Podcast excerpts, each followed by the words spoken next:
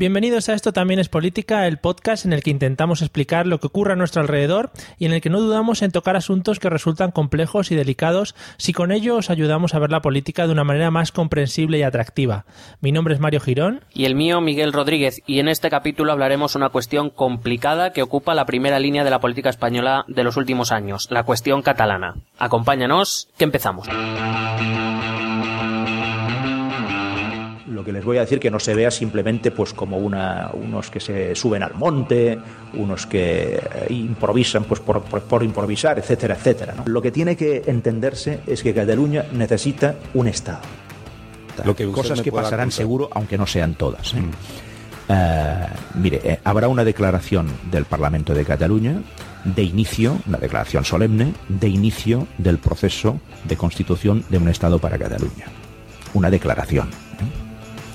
Esta declaración irá acompañada de un ofrecimiento de negociación desde el primer momento al Estado español y además con ganas de llegar a acuerdos positivos para todos. El Gobierno le garantiza al conjunto de los españoles que velará por el cumplimiento de la ley. Por lo tanto, la ley se va a cumplir en Cataluña y en cualquier lugar de España. No va a haber independencia de Cataluña, no la va a haber.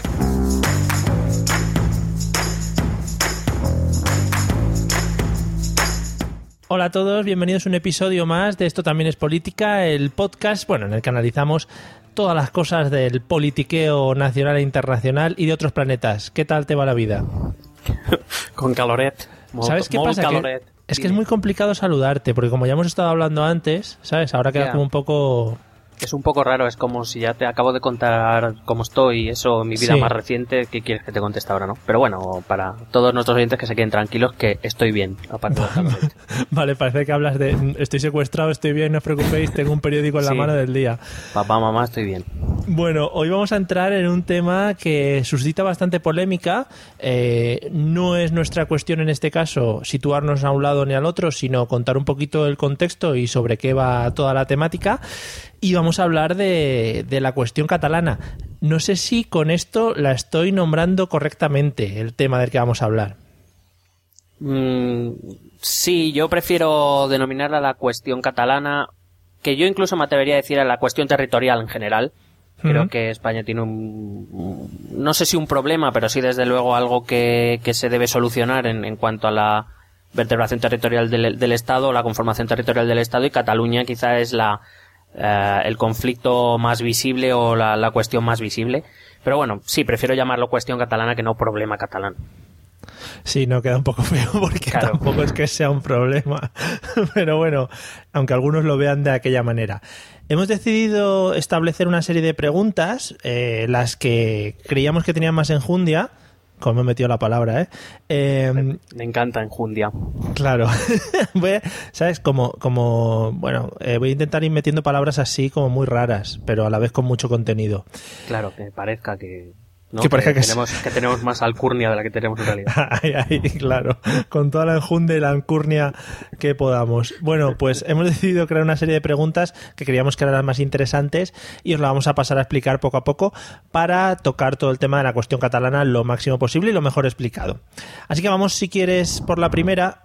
Que... Antes, antes, si me permites, sí me gustaría decir que, que esta cuestión eh, no es tan fácil de, de abordar por el simple hecho de que en, muchas ocasiones tanto las cuestiones lógicas y racionales, que son las que intentamos tratar aquí, se mezclan con cuestiones más sentimentales o subjetivas que, digamos, eso complican el, debate. Lo que vamos a pretender es intentar explicar, aportar puntos de vista, etcétera, sin tomar parte, pero intentando sobre todo explicar el por qué hemos llegado aquí y qué podemos esperar de aquí a por lo menos el futuro más inmediato. Eso es. Qué bien. Todo lo que yo he dicho, como, eh, como entrecortándome y eso, lo ha resumido perfectamente. Sí, pero sobre todo quería introducir ese, el matiz de que no es, por ejemplo, si te hablo de cuáles son las funciones del Senado, por ejemplo, que lo hablábamos el otro día, sí. Eh, las funciones del Senado son las que son y, digamos es una, es una cuestión más de explicarlas y de, de poder aclarar eso que se puede no entender o se puede desconocer. Pero aquí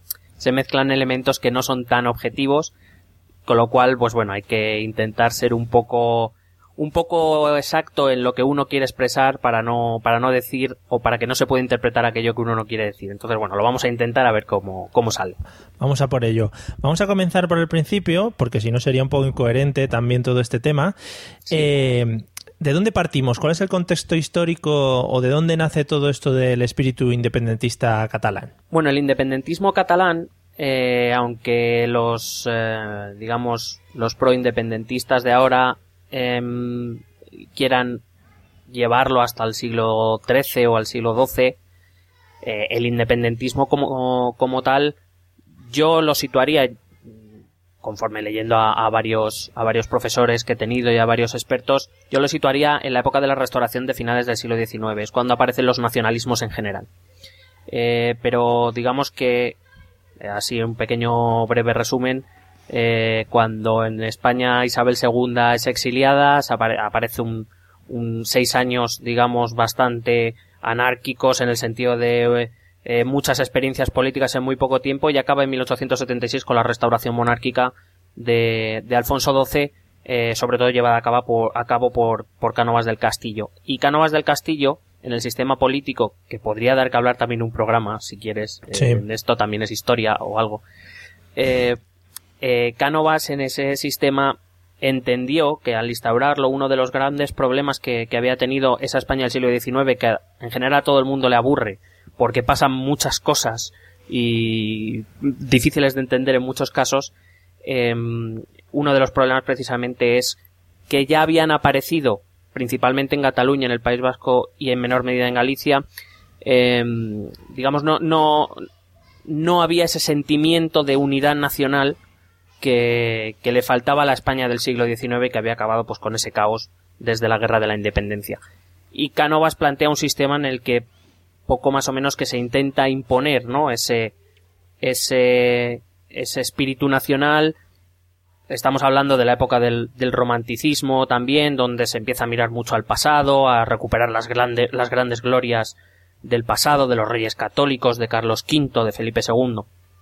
Pero claro, también es eh, el, romanticismo también afecta a sitios como Cataluña, País Vasco Galicia, sobre todo a Cataluña y País Vasco, donde digamos que también se empieza a mirar ese pasado donde Cataluña tenía una cierta, bueno, tenía una autonomía política, un, un em, una lengua que prácticamente se había, no se había suprimido, principalmente es difícil suprimir una lengua, eh, pero me refiero que, que, había desaparecido de lo público, etcétera.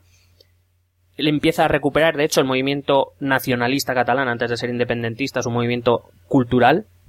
Resurge es lo, que llaman eh, la renaissance catalana, digamos, eh, eh, vuelve la música propia catalana, literatura, teatro en catalán, etcétera, que poco a poco, ante ese estado que acabará, por cierto, en la, en la dictadura de, Primo de Rivera, que todavía oprime mucho más, ahoga mucho más, ¿no? Esas diferencias que habían aparecido tanto en Cataluña como en País Vasco como en Galicia, y en menor medida en otros sitios de España, que pretende unificar, ¿no?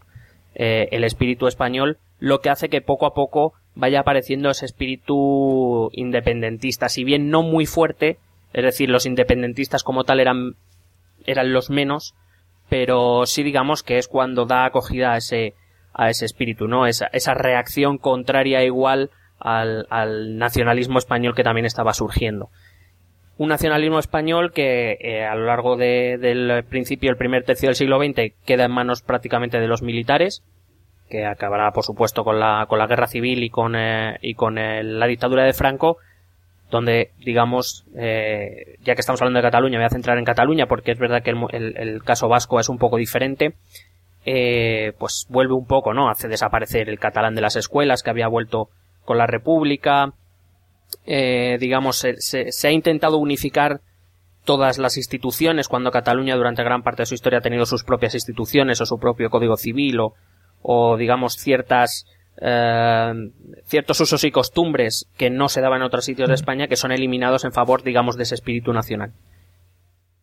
Con la llegada de la democracia bueno, parece que ese catalanismo, entendido como lo entendía Cambó en, en la época de, de, principios del siglo XX, digamos de queremos ser catalanes, pero a la vez entendemos que, que, somos parte de España y queremos reformarla, que queremos una España menos españolista, por decirlo de algún modo, mm. eh, donde podamos ayudar, donde todos nos va a ir mejor, bueno, pues eh, digamos que, que, poco a poco se ha ido eh, erosionando, principalmente, y esto no es que lo diga yo, es que así lo dicen los propios independentistas, principalmente cuando ha habido gobiernos del Partido Popular es cuando más crudo se ha vuelto el, el conflicto y que finalmente desemboca esa gota de agua eh, o esa gota de agua de la que hablan ellos, que luego esto también lo voy a poner en duda, que es cuando en 2006, eh, bajo el gobierno de Rodríguez Zapatero, se negocia un estatuto nuevo de autonomía que es llevado al Tribunal Constitucional por el Partido Popular y que en 2010 ese mismo tribunal,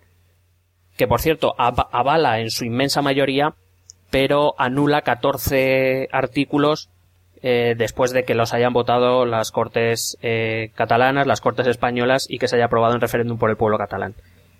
Digamos que ese es el clic que hace, sobre todo al, a ese catalanismo mm, más bien, digamos, colaboracionista, que era lo que representaba el puyolismo, eh, pues lleva, digamos, a dar un paso más allá. El puyolismo me gusta mucho, el puyolismo. Sí, bueno, es que estuvo, estuvo unos, unos pocos años ahí. Sí, unos cuantos añitos. Sí, eh, Puyol representa, digamos, Puyol en cierta medida intentó seguir un poco la línea que de, este tal Cambó que te decía, que era un, era un regionalista que, que defendía su catalanidad y, su, y el catalanismo, como, que defendía Cataluña como una, una realidad diferente al resto, pero que, que de hecho fue muchos años diputado en, en Madrid durante la eh, mm. antes de, la dictadura de Primo donde precisamente lo que intentaba era reformar España desde dentro de España para hacer que Cataluña fuera mejor estuviera mejor pero también a su vez entendiendo que solo mejorando España podría mejorar la situación de Cataluña intentaba esa esa, em, esa negociación ese ten con ten de, de quiero lo mejor para Cataluña pero eh, para eso necesitamos una mejor España eso fue lo que pareció representar en su momento Jordi Puyol durante muchos años, pero ya te digo, esta cuestión del estatut, eh, digamos que ya terminó de, convulsionar todo. Eh, ya te digo, principalmente, yo creo que ha llegado a ser un, conflicto principalmente entre ese nacionalismo español del que habla del que hablan los independentistas, representado para ellos, tiene la representación el Partido Popular, y ese, y ese catalanismo que en un momento dado, por lo visto, entiende que, o cree entender que, España es irreformable y que lo mejor es irse. Ya. Bueno, ahora entraremos un poco más en detalle sobre qué buscan unos, qué buscan los otros o qué intentan conseguir, pero ya más o menos nos hemos situado un poquito de dónde parte todo esto y, dónde nos encontramos en el momento actual. Tiene, aunque perdóname que diga que tiene, está mal que yo lo diga, pero tiene mérito resumir 150 años de historia en unos minutos. ¿eh? Efectivamente. Eres un profesional del medio ya. Sí, sí, no, ya, esto, esto en, poco te despido. Venga. bueno, vamos, vamos entonces a seguir, que iba a decir que eh, por muy poco que vean la televisión o los telenoticias, la gente ya sabrá un poquito la situación en la que nos encontramos, porque bueno, ahora estamos todos un poco más centrados con el tema del gobierno, e irnos de vacaciones y tal, pero cada dos por tres tenemos noticias de independentismos catalanes o movimientos que está haciendo el gobierno de Cataluña. A mí me interesa mucho, porque quizá esto no lo sabemos, eh, cuáles son realmente los objetivos de, los independentistas catalanes, qué es lo que buscan. Si, por ejemplo, buscan independizarse totalmente de España o, como bien has dicho, tienen algún objetivo en plan colaboración con España o seguir dentro de algunos... Eh, eh, algunas eh, bueno de algunos medios de gobierno de España o algo por el estilo a ver, personalmente entiendo que eh, desvincularse totalmente de España va a ser imposible, porque aunque fuera una de llegar a suceder, que vamos a poner esta hipótesis, que ahora vamos a ver que no es tan fácil. Em, pero suponiendo que Cataluña llegara a ser independiente, desvincularse de España les va a resultar completamente imposible, principalmente porque ellos mismos han dicho que quieren seguir perteneciendo a la Unión Europea y aunque sea en el ámbito europeo, España va a seguir ahí, no, no va a desaparecer. Pero en cualquier caso, según mm, quizá esto es más opinión, pero creo que sobre todo es, es em, lo que pretenden conseguir es una una mayor capacidad para tomar decisiones de la que tienen ahora. Es decir, eh, lo que hasta ahora llamaban un mayor autogobierno, lo que quieren es una independencia gubernamental completa. Em, bueno, la realidad no sé si sería mejor o peor. La realidad es que, eh, y este es uno de los elementos que históricamente, o por lo menos hasta ahora, no, no, no se habla mucho, pero sí creo que el movimiento independentista actual eh, se basa mucho en la crisis, eh, en, donde, donde, porque sinceramente, no creo que muchos catalanes eh, se, se, pueden sentir agraviados por el Tribunal Constitucional porque recorte 14 artículos de un extensísimo estatut. Pero tampoco son muchos, por lo menos a los que yo he preguntado, los que son capaces de decirme qué recortaron. Y, y si mm. entienden el por qué lo recortaron o no. No digo que no existan, que existirán y serán muchos, digo, por lo menos hasta donde yo sé. Eh, pero sí que es verdad que la crisis, digamos, que ha, ha abierto un, un, un agujero económico en Cataluña, como en tantos otros sitios.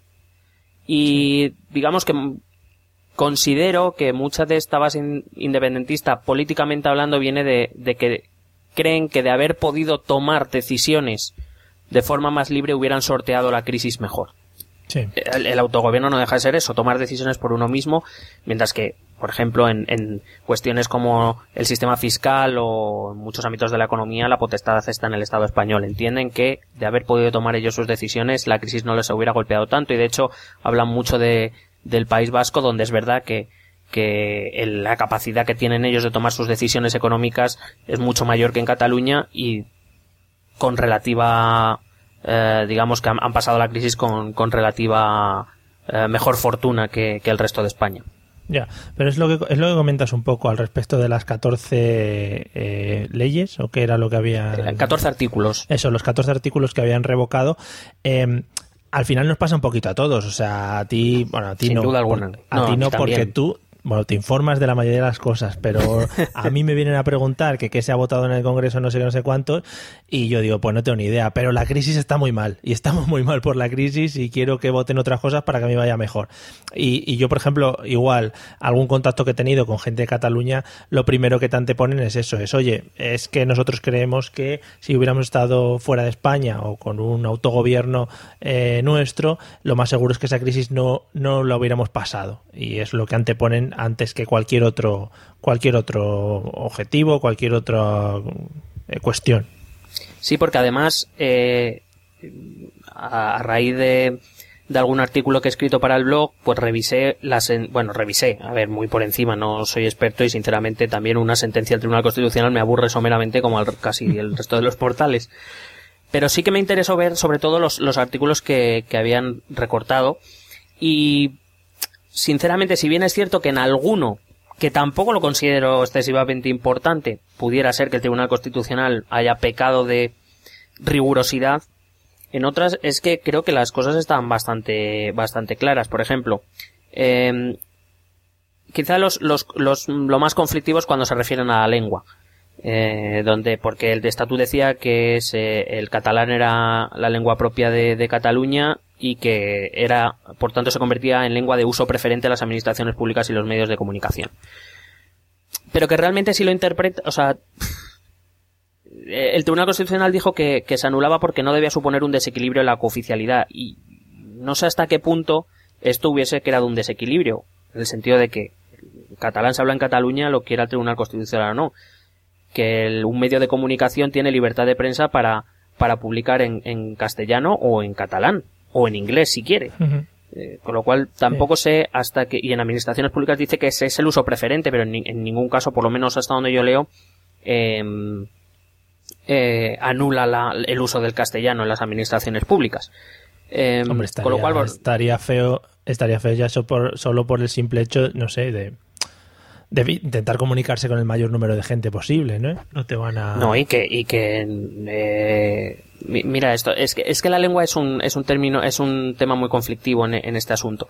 Eh, yo, por ejemplo, em, siempre he entendido que ser bilingüe desde pequeño es una gran ventaja. No sé por qué hemos convertido esto en un problema. Sí, sí. Sí, pero la, la, realidad es que la lengua se ha convertido en un problema. Eh, y, hombre, entiendo que, que los catalanes serán conscientes de que no todo el mundo en Cataluña habla catalán. Claro. Con lo cual, pues bueno, eh, igual que en Madrid ya muchas administraciones, te estoy hablando de las regionales o locales, ya tienen acceso los extranjeros a través del inglés y no, no veo el mayor problema. Por tanto, eh, ya te digo, por ejemplo, en este artículo, que ya te digo, como la lengua es un punto muy sensible, pues quizá haya podido afectar. Por ejemplo, eh, se hablaba de que eh, lo que sería el defensor del pueblo en Cataluña, que se llama el Sindic de Greuges, creo que en Valencia también, en la comunidad valenciana también se, llama así, pues decía que... Sí, sí. pues decía que decía básicamente que que el Sindic de Greuges tendría la, la potestad absoluta digamos, sustituiría la figura del defensor del pueblo. Bueno, pues realmente yo no digo que constitucionalmente no sea un problema y que el Tribunal Constitucional tiene que decir, no, es que según la Constitución esto no puede ser así, pero digo yo que no habría ningún problema en cambiar, por ejemplo, la Constitución, es decir, en ciertas regiones donde se aprueben las Cortes, pues, no sé, o, o, digamos que, que, se mantengan al mismo nivel, que, que, tampoco un ciudadano catalán tiene por qué renunciar al derecho de, de asistir al, al defensor del pueblo de España si quiere. Vamos. Que igual se cierran, en, se cierran, en banda, se cierran en banda, quiero decir, el, eh, y para cosas que no, que no tienen demasiada importancia, ¿no? Y que podrían convivir perfectamente. Claro, yo creo que es muchas veces es más una cuestión de voluntad que de otra cosa. Eh, cuando hablan de que el Tribunal Constitucional es un tribunal ilegítimo, no sé qué, hablaremos también brevemente, me gustaría hacer un inciso, pero muy breve sobre eso. Pero el Tribunal Constitucional creo que hace lo que tiene que hacer. De todas maneras, también es verdad que los artículos que se anularon, se anularon, se hacen votaciones, cuando no es por unanimidad, se hace una votación, se anularon mm. por seis votos a favor y cuatro en contra. Quiero decir que, que es muy interpretable. En este caso ganó este, a lo mejor con otro tribunal constitucional hubiera ganado que estos artículos son completamente válidos. La, la, la cuestión está en que a lo mejor el Tribunal Constitucional no es quien tiene que dirimir estas cuestiones, más allá de decir si es, si algo es constitucional o no. En este caso, el Tribunal Constitucional dijo que no era constitucional, pero creo que políticamente es perfectamente resoluble. Cualquier, de momento, las cuestiones que hemos hablado.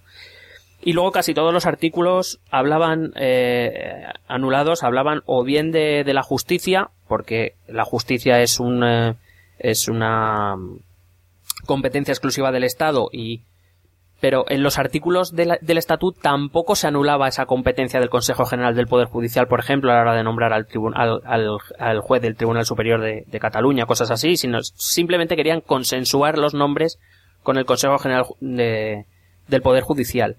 O, eh, digamos, había conflictos sobre competencias que, vuelvo a repetir, creo que son más eh, resolubles políticamente, y luego estaba la competencia de de impuestos, de bancos, de entidades financieras, etcétera, digamos que, que también son competencia exclusiva del Estado y que Cataluña quería introducir, digamos, algún eh, órgano o algún, algún corrector para intentar, eh, digamos, de algún modo intervenir de una forma más directa en la, en la política financiera del país. Quiero decir que tampoco entiendo, o sea, que constitucionalmente no voy a saber yo más que, los jueces, que los magistrados del Tribunal Constitucional, pero, pero que entiendo que ellos hacen su trabajo y que si eso es lo que decidieron, pero creo que muchos de los, de los artículos podrían ser reformulados o cambiar políticamente lo, lo que fuera necesario para hacerlos entrar en la Constitución. Por eso digo que ni, ni llevarlo todo al Tribunal Constitucional ni decir que el Tribunal Constitucional eh, no es no es una voz válida. El Tribunal Constitucional hace su trabajo, que es declarar si algo es constitucional o no. Basta. Por cierto, me gustaría decir que es que, por ejemplo, en los estatutos de autonomía se eliminó el control de, constitucionalidad previo. O sea, antiguamente, anteriormente, eh, se, se debía pasar un control constitucional y una vez se diera luz verde se podían empezar las votaciones y aprobarlo. Pero esto se eliminó. Entonces, ¿qué ha pasado? Pues que la sensación es que lo ha votado las Cortes, lo han negociado y lo han votado las Cortes catalanas, lo ha negociado y lo han aprobado las Cortes españolas, lo ha aprobado en referéndum la población catalana y luego llega un tribunal y lo recorta. Si se hubiera hecho antes en vez de después, lo mismo tampoco nos hubiéramos llevado este disgusto. Bueno, estamos muy disgustados por este tipo de cosas. Lo has puesto como si la gente fuese llorando por las calles. Tampoco, ¿no? De momento. No, pero, pero, lo, pero lo mismo no lo hubieran podido usar como, digamos, como agravio. Eh, sí, sí. Para, para sacar a la luz otras cuestiones otras cuestiones feas, los trapos sucios.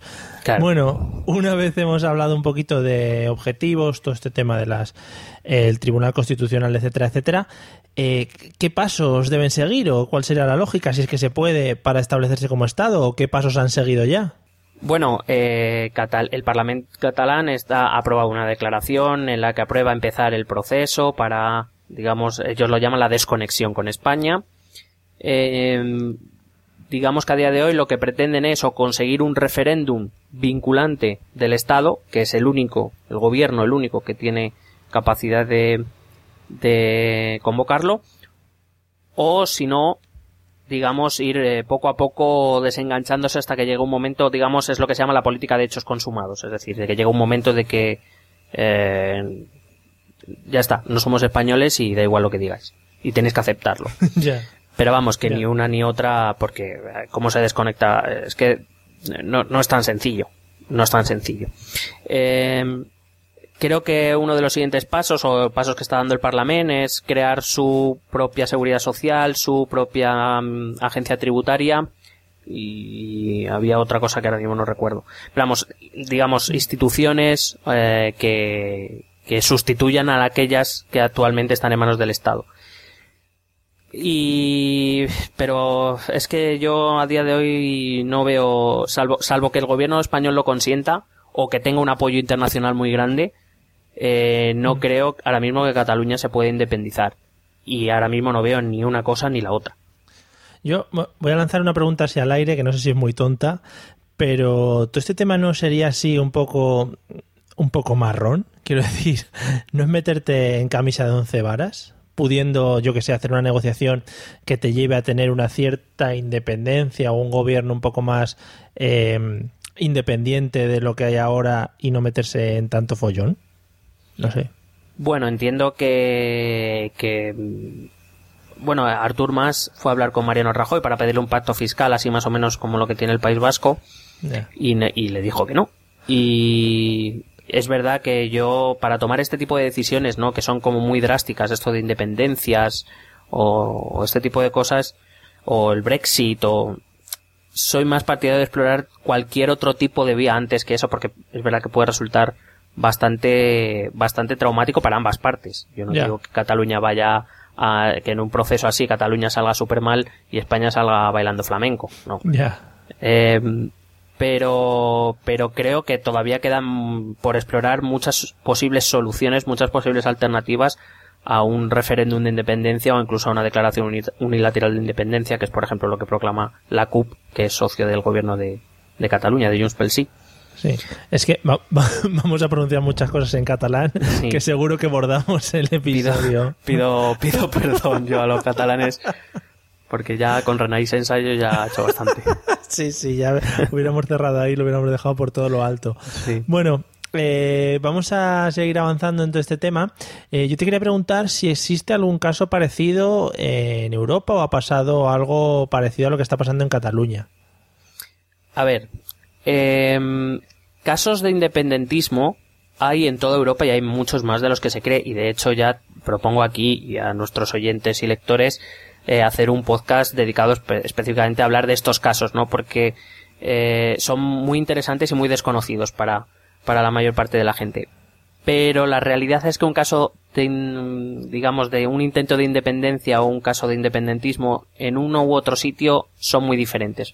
Mira, en Cataluña, durante el proceso, el procés, voy a hacerlo en catalán, ¿no? Ya que estoy en fallo. Sí, sí, procés, Durante el procés, que llaman, eh, se, ha, aludido mucho a Quebec y a Escocia. Bueno, Escocia es el caso más conocido en Europa. Tuvo, de hecho, un referéndum vinculante que perdió por muy poco y en, el último minuto. Y nos, nos extrañaría que de aquí a un par de años hubiera otro, porque después del, Brexit, sabes que Escocia votó mayoritariamente, muy mayoritariamente a favor de quedarse en la Unión, eh, pues se encontraría el gobierno del, del partido independentista del SNP eh, va a pedir otro referéndum sí o sí. Eh, pero son casos muy, muy similares. Eh, Gran Bretaña se ha conformado como, como un estado de, cuatro naciones desde hace bastante tiempo y, digamos la, idiosincrasia es diferente. La política anglosajona es diferente. en Gran Bretaña no existe una constitución escrita, que no es lo mismo que no exista constitución, aclaración para, para los que escriben en periódicos. Eh, la, constitución, digamos. me acabo de enterar. Claro, no, no existe una constitución escrita como la nuestra, pero la constitución, o sea, si mm. existe un sistema constitucional, en tanto en cuanto es el parlamento quien decide, eh, digamos, esos, esos rasgos diferenciales de la, de la democracia británica. En este caso, por ejemplo, el gobierno de David Cameron pudo convocar un referéndum vinculante porque no iba contrario a la Constitución ni a nada que el Parlamento hubiera ah, decidido como tal. Mientras que en España sabemos que a día de hoy, a día de hoy, y todo es reformable, la Constitución española no lo permite, no permite, eh, o salvo que se haga algún referéndum, no, no permite que no sean todos los españoles los que voten. En cuanto al caso de Quebec, en Quebec siempre hablan mucho de que en Quebec se votó, que etcétera, etcétera, pero Quebec eh, obtuvo una, una, sentencia del Tribunal Supremo de allí, que es como sería eh, nuestro Tribunal Constitucional también, diciendo que Quebec en ningún caso podía imponer unilateralmente un referéndum o una independencia, que debería ser negociado con, con, eh, con el gobierno, interpretando su constitución. Vuelvo a repetir que nuestra constitución y en la inmensa mayoría de constituciones del mundo esto no se permite. Entonces, eh, ¿Existen casos de independentismo? Sí, en Francia, en Italia, en Bélgica, eh, en, eh, ya te he dicho, Escocia y en algunos lugares más de los que me gustaría hablar, pero, pero no son asimilables ni equiparables al, al caso catalán. Entonces, eh, bueno, cada caso tiene sus peculiaridades y, pero vamos, que seamos conscientes de que sí, que hay movimientos independentistas en toda Europa, mm. que de momento ninguno está teniendo mayor éxito que el que pueda alcanzar Escocia a lo mejor en dos años, pero, pero no mucho más. Bueno, pues eh, te cogemos el guante que nos has lanzado y hablaremos algún día sobre, sobre estos casos porque parecen muy interesantes y muchas veces por estar nosotros en el país en el que estamos a veces no investigamos o no conocemos las, eh, las ideas de otros países o los movimientos que existen en otros países. Sí, además sería interesante de cara a comprender un poco mejor la Unión Europea ya que formamos parte de ella y según las encuestas del de, de la Unión Europea somos muy europeístas, pero estaría bien conocer, conocer también más cosas de Europa. Sí, estaría bien, hombre. Aparte de viajar para hacerse la foto con la Torre de Pisa y eso. Eh, y, el, Erasmus. Y el Erasmus. El Erasmus al final es un viaje cultural, ¿no? Para aprender y esas cosas. Sí, por eso muchos lo llaman el Orgasmus, porque es muy cultural. no, pero, pero sí que es una experiencia que, te ayuda mucho a abrir la mente y quizá a ver este tipo de cosas de una manera mucho más despegada. Sí, sí. Y tanto, y tan despegada. Bueno, vamos a, vamos a hablar de, de qué beneficios y qué pérdidas puede tener, por ejemplo, en este caso, eh, la salida de Cataluña. Alguna has dicho, o por lo menos alguna de las que argumentan los, los independentistas, pero ¿qué, ¿qué puede pasar cuando Cataluña salga de España? ¿Es bueno o es malo? Bueno, que lo de hipotéticamente. Eso te voy a decir que más que está bien dejarlo claro porque que salga o no, más bien eh, lo veo complicado, pero bueno, es una hipótesis. No os preocupéis porque yo no tengo ningún poder sobre ningún tribunal ni sobre nada. Por mucho que yo diga, aquí nadie se mueve. Pues no, no, lo de moverse no. que, mm, bueno, yo, eh, a ver, principalmente eh, la gran ganancia sería la autogestión.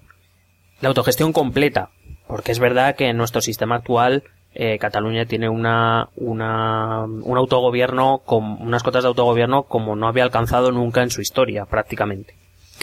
Eh, pero, digamos, pues por ejemplo, ese tipo de decisiones que todavía quedan en manos del Estado español, o cosas como el, que es eh, a lo que también he oído que, que, molesta un poco a algunos, es ese mecanismo que tiene España para de las comunidades más ricas llevarlo a comunidades más pobres, etcétera y que organizan ese, ese, ese descuadre fiscal, ¿no? Ellos vienen a decir que, que el famoso lema de España ens roba, en catalán otra vez lo he dicho, aunque no lo haya parecido, eh, que, que bueno, que los, los más eh, optimistas de los proindependentistas eh, dicen que es que cada año 16.000 millones se van de Cataluña al resto de España. Mm, no creo que sea esa cantidad ni mucho menos. No dudo que haya un déficit fiscal eh, con el resto del Estado en el sentido de que Cataluña es una comunidad rica, mucho más rica que comunidades como Castilla-La Mancha o como Extremadura y que por tanto es parece evidente que ese tipo de comunidades como lo son Baleares o como lo es Madrid pues eh, el, balance del año acabe siendo negativo. Las más ricas tendrán que dar a las que menos tienen. A partir de ahí, bueno, pues eh, beneficios eh, más allá de, de poder construir un, Estado catalán propio y hacerlo más o menos a su modelo que puede ser menos coincidente con el actual español, no le veo muchas más. Yo personalmente me refiero a, a ventajas eh, materiales o, comprobables. Por supuesto que aquellos que tienen el sentimiento de, querer un Estado catalán independiente, pues eh, es que contra eso no, no puedes discutir nada. Si tienes el sentimiento es el que es y, ya está y probablemente se verá realizado si algún día Cataluña llega a ser independiente. Hmm. en cuanto a desventajas, bueno, eh, desventajas puede traer varias, principalmente económicas, no tanto, fíjate que, mucho se pone mucho el foco en que ah, el comercio entre España y, Cataluña, etcétera. No, no creo que tanto en eso, sino más en, en la, en la posibilidad de que Cataluña se quede, eh, se quede fuera de la Unión Europea. Y se quede fuera de la Unión Europea no tanto por, por eh, que España diga no, que hombre, dependiendo de cómo salga dirá no, probablemente, Visto que España no tiene ningún interés en que Cataluña salga, pues parece que solo Cataluña ahora mismo solo puede salir a las bravas. Y ya te digo que aún así no se puede. Eh, Pues España dirá parece no. Que, parece, que van a picar alrededor de la frontera y se van a echar al mar. Sí, pues, pues, eh, ya decía además en un artículo que países como, te, acabo de hablar, países como Italia o Francia, que tienen casos de independentismo en, su, en sus propios territorios, eh, sobre todo si sale de una forma a las bravas, si sale una forma saltándose la Constitución, etcétera, no van a abrirle los brazos a, o Alemania no van a abrirle los brazos a, Cataluña. Y estar fuera de la Unión Europea es una catástrofe, hombre, no sé si una catástrofe, pero ahora mismo para, para un país que sería pequeño de 7 millones de habitantes de, como sería Cataluña, pues sería un, un tiempo complicado, al menos un tiempo largo complicado, estoy hablando de una década, 15 años como poco. Eso hablando, de, ya te digo, de, cosas más objetivas. Ya lo otro, pues en sentimientos y tal, no, no me meto. Claro, es que ahí tampoco, tampoco puedes entrar porque no, no los tienes todavía los sentimientos. Yo no tengo sentimientos en general. si algún día los si algún día adquieres sentimientos, pues ya empezamos a hablar de todo ello. Correcto. Haremos una entrada especial. Efectivamente. Y en el caso y en el caso de España, ¿qué le puede aportar algo beneficioso o también son eh, todo cosas malas o pérdidas? A ver, eh, yo personalmente creo que no es la manera de resolverlo, pero sí te voy a decir que en el caso de que eso llegase a suceder, eh, eh, bueno, tan solo veo ese beneficio en caso de que se suceda de una manera dialogada, amistosa y pactada, que no va a ser, que sería resolver este problema de una vez por todas, porque es un problema, bueno, de este problema ya hablaba eh, Ortega o hablaba Azaña en tiempos de la República. Es decir, no, no te estoy hablando de un problema que ha surgido en 2010 con la sentencia del Tribunal Constitucional. Es un, es un problema que, una cuestión que, que lleva, digamos, e, en la picota muchos, muchos años. Sería por lo menos una resolución. Creo que no sería ni la conveniente ni para unos ni para otros. Creo que no sería la más acertada. Creo que no sería la deseable. Pero al fin sería una, una solución. Eh, yo creo que sería lo único positivo que yo vería para España de esto. Otra cosa es que España, y cuando hablo de España hablo de los gobiernos centrales, eh, quizá debieran ser más valientes y empezar a hacer otro tipo de políticas respecto al territorio.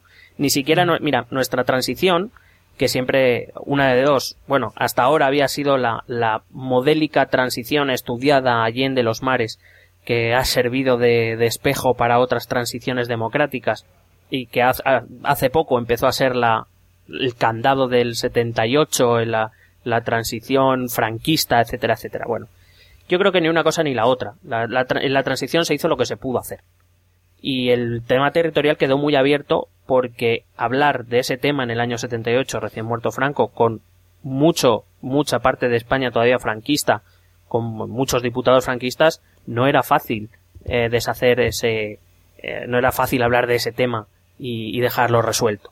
Digamos que, que tuvo sus cosas muy buenas, que fueron principalmente llegar a un acuerdo en ese clima, eh, hicieron lo que pudieron, que fue mucho, pero dejaron abiertos muchos temas. Y el problema está en que 40 años después esos temas siguen sin cerrarse. Nadie, ningún presidente del gobierno, ningún gobierno, ningún partido se ha atrevido a intentar cerrar esos Em, esos, eh, esos planteamientos que se dejaron abiertos por las razones históricas que fueran eh, nadie se ha atrevido a cerrarlo, nadie se atreve a meterle mano a la cuestión territorial o, o a la cuestión de si, por poner un ejemplo, eh, que puede haber muchos otros, de si este país debe ser eh, monárquico o este país quiere una república.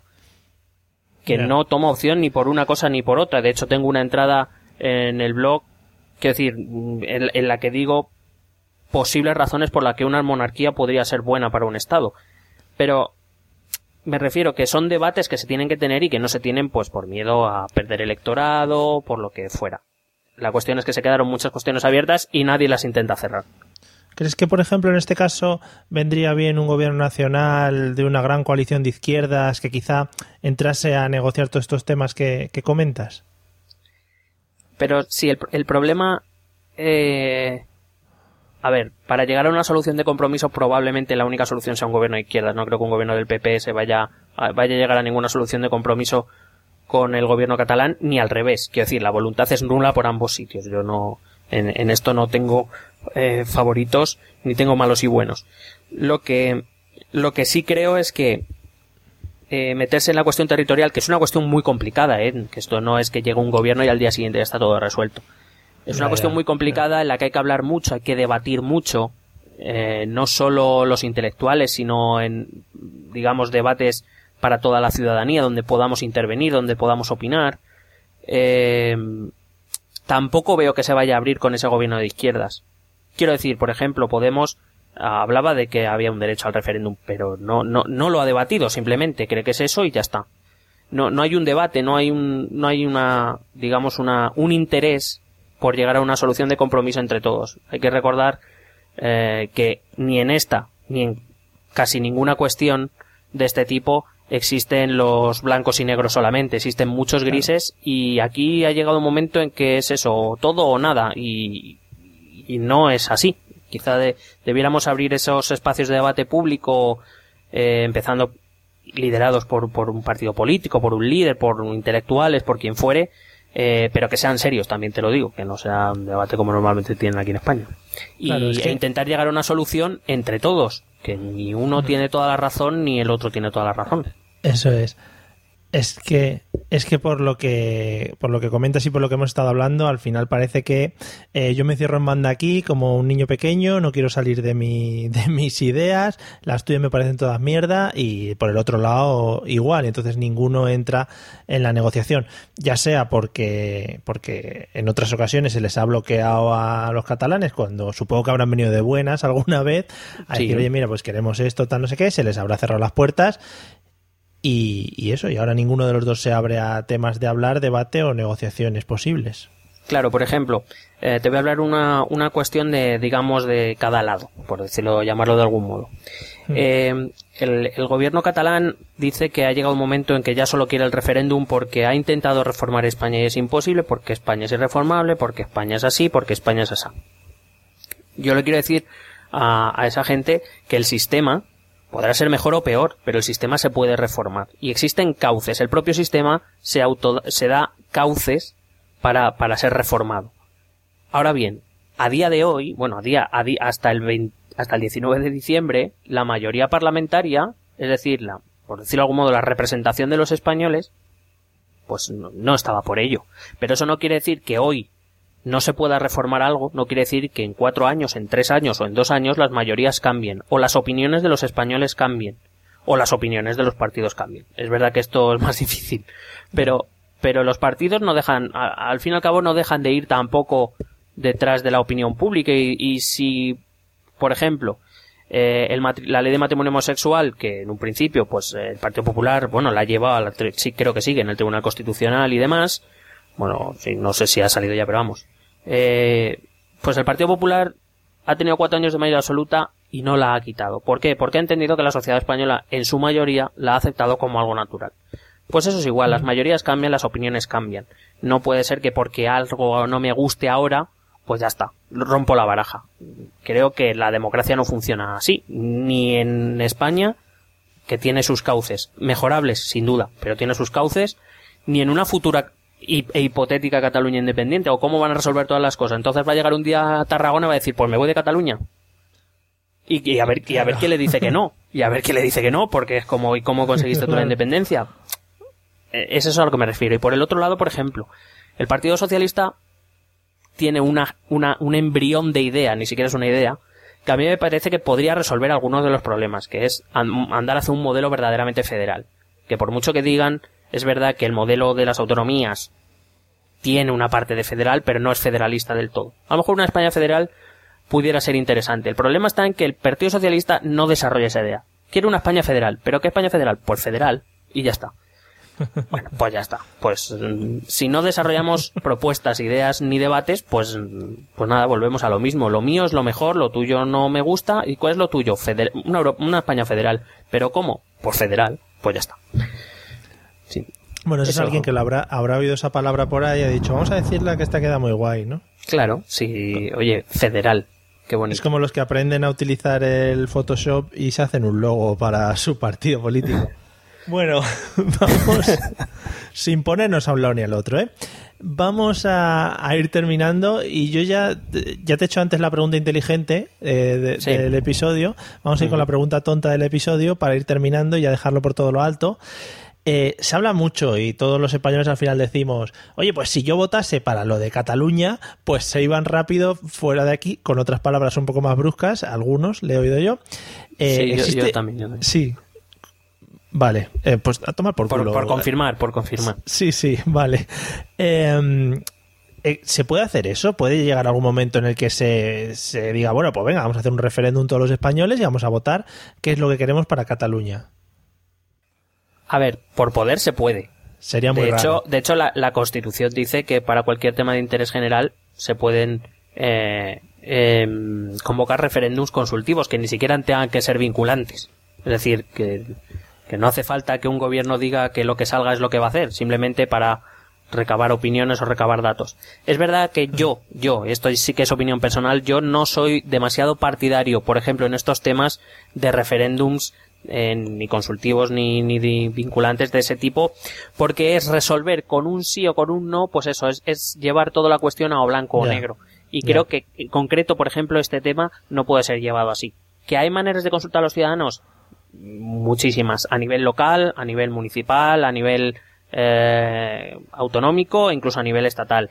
Para, creo que todas las comunidades autónomas tienen un, un, eh, un órgano de, de, encuestas, como los el CIS a nivel estatal, donde, claro, lo que pasa es que nos, no valen con mil llamadas telefónicas, quiero decir que somos 47 millones de españoles, Pero, pues pero cada uno vaya llamando al vecino y le pregunte sí, pero por ejemplo a nivel a nivel local se puede hacer se, eh, para recabar opiniones, para que participe aquel que quiera participar y aquel al que le dé igual el tema que no participe. ¿No? Porque si te da igual, lo pues estoy viendo. Lo estoy viendo y eh, centrándonos un poco en nuestro país, eh, yo creo que esto se, acabaría convirtiendo en un partido de fútbol. Es decir, unos a favor, otros en contra, como si fuésemos ultras, ¿sabes? Al final, ninguno se pararía a mirar qué es lo que pasa, qué objetivos hay, qué objetivos tienen, qué puede pasar, qué no, qué nos puede perjudicar, sino que dirían cada uno con sus colores y a muerte contra los otros. Y no lo veo algo sano. ¿no? Eh, no, para mí no lo es y, también coincido un poco en, tu visión un poco apocalíptica. Pero. Hombre, con bengalas ni vamos a salir y tal, pero vamos, que me lo estoy viendo. Pero. Pero sí creo que por eso son tan necesarios los debates públicos. Y, creo que es importante dar a conocer a la gente las, las realidades. Por ejemplo, eh, el otro día leía a un exdiputado, es que no recuerdo el nombre, un exdiputado de, de CIU en, en Madrid que hablaba de, del desconocimiento que se tiene en el resto de España de Cataluña y del desconocimiento que se tiene en Cataluña del resto de España. Hmm. Eh, es decir, opinamos pero no, no sabemos. Por ejemplo, eh, contaba una realidad de la cual, por ejemplo, yo no, a lo mejor yo no era muy consciente hasta que la leí. Hablaba de que, por ejemplo, en Cataluña, claro, a través de la educación, pues eh, se conoce la literatura castellana, se conoce la lengua castellana, se conoce la cultura castellana, pero que por ejemplo aquí en Madrid nosotros no tenemos, no, no nos enseñan ni lengua catalana, ni cultura catalana, ni, eh, eh, ¿sabes? Entonces es como no, en muchos casos no acertamos a ver la cultura catalana, me da igual la catalana, la valenciana, la vasca, la asturiana o la gallega, no las acertamos, bueno, la asturiana menos, Pero me refiero, con, sobre todo con este tipo de, regiones, no las sentimos como propias. Y al fin y al cabo yo creo que eh, españoles, para los que se de todos somos españoles, también ellos son españoles y tienen una lengua, y tienen una cultura, y tienen una literatura, y que nosotros a lo mejor de esto que te obligan a apuntar un nombre, un catalán, un bajo y un gallego y se te olvida, porque ni siquiera lo preguntan. Eh, por ejemplo, hablaba yo estos últimos años con, con mi hermano y con otro, mi hermano es maestro y, con otra gente del gremio, que a lo mejor sería positivo introducir algún tipo de otra lengua eh, de, de, de España vasco, gallego, catalán, que cada uno eligiera. y, territorio nacional, sí. Sí, y a lo mejor a ver, eh, digamos, dar unas nociones básicas, eh, introducción a la lengua y a la cultura, y luego, no sé, creo que eso abriría muchas mentes, aparte que luego, si uno quiere, pues aprenderá más, se introducirá más en el mundo o lo que, o lo que quiera, pero sí creo que deberíamos pasar un poco por, por aprender todas esas realidades, ¿no? Claro, simplemente ya por el hecho de educación o de, que te va a venir bien para ti el conocer otra lengua, es lo que hablábamos al principio. Es como eh, un niño que nace bilingüe porque le están hablando catalán y español, yo supongo que tendrá más facilidad para adquirir luego una tercera lengua, una cuarta y ser un poco más, eh, que tenga más salidas en el mundo en general. Sí, además fíjate que asumimos con toda naturalidad que aprendamos inglés como segunda lengua en la escuela, Mm. Eh, que es verdad porque esto nos abre muchas posibilidades de cara al exterior para conocer otros países, otras para entender otras culturas. Eh, la lengua es el vehículo que nos proporciona, que nos, que nos permite entender otras muchas cosas, pero sin embargo no sabemos, vamos, yo no, no a mí nunca me han ofrecido y, la verdad es que me gustaría aprender, pues lo que sea, algo de catalán o algo de euskera o algo de, de gallego. Y quizá a través de la lengua poder, no sé, poder leer a un autor catalán en su lengua como ahora puedo afortunadamente leer, por ejemplo, autores italianos en italiano o autores que escriban en inglés, eh, pues eh, me harían entender a lo mejor de una manera más veraz la realidad de este país que mm. yo eh, y esto vuelve a ser otra vez opinión creo que no es única no es una una única realidad no es una España sino que vivimos realidades muy diferentes y en Andalucía también. O sea quiero decir que que quizá deberíamos empezar por eso, ¿no? Por el conocimiento mutuo y los debates públicos para llegar a una solución. Y si después de todo eso la solución es que alguien se tiene que ir o se quiere ir de España, que por lo menos sea después de, de haber explorado todas las demás posibilidades y no porque, porque nos, porque se sientan agredidos, porque se sientan vilipendiados o porque simplemente están hasta las narices, eh, yo que sé, de lo que, de lo que fuera, tengan razón o no. Sí, sí, porque más que nada es un pifostio general lo que se puede montar ahora y además lo que propones es una salida amigable para los dos si tiene que haber salida o una unión de puntos en común pues para, para seguir eh, colaborando y para seguir en un mismo estado en general. Bueno, pues no sé si te queda algo por ahí pendiente de todo lo que hemos hablado. Pues no, ya... Mm, vamos, que a lo mejor iba a hablar un poquito más de, la posibilidad esa de la Unión Europea, pero si quieres, en, otro programa que hagamos sobre Cataluña nos metemos más en por qué creo que, Cataluña no va a lograr la independencia, por lo menos en el corto plazo. Que, básicamente es sobre todo por cuestiones internacionales. Vale, pues me parece muy chachi que lo, que lo toquemos en otro, en otro episodio. Así tenemos pues a la gente más enganchada, ¿no? Porque ahora les ha gustado mucho este y dirán, joder, estoy esperando el próximo ya como agua de mayo. Sí, por favor pon como palabra clave para ser buscado Renaisensa. se escriba como se escriba, también te tengo que decir. Con X y con C cedilla, tío, no, es que desde luego, madre mía. Joder, coloquemos la C cedilla. Pon alcurnia, pon alcurnia también, y que es lo que habías dicho tú también, la otra palabra. Y enjundia. Y enjundia, por favor, ponlas como palabras clave. Vamos a, claro, vamos a subir en SEO pues un montón en Google. Eh, ¿Sabes, ¿Sabes en lo que no vamos a subir? En, gente que contacte con nosotros, porque no hemos dicho nuestros métodos de contacto. Joder, verdad, macho. Es que estábamos tan con tantas ganas. Está emocionadísimo. Claro. Eh, correo electrónico, esto también es política, arroba gmail.com. En Facebook, esto también es política. En Twitter, arroba ETE política. Y en el blog, esto también es política.wordpress.com. El código postal el mundo. El 28, no sé. Que lo manden y yo creo que Correos es una gran empresa y nos lo hará llegar de alguna manera. Sí, es que no sé dónde está el, servidor, entonces no te puedo decir qué código postal es. Lo busco y te lo digo en el siguiente. Vale, venga, pues nada, eh, vete a buscarlo y yo, pues nada, me voy a dar un paseo ahora para descubrir nuevas culturas dentro de mi barrio, ¿vale? A ver si alguno quiere independizarse o algo, en plan así portal. Venga, y me informas. Hombre, por supuesto, por supuesto, ¿te crees que no? Ale, ¿nos vemos en el episodio que viene? Nos vemos. Adiós. Besete.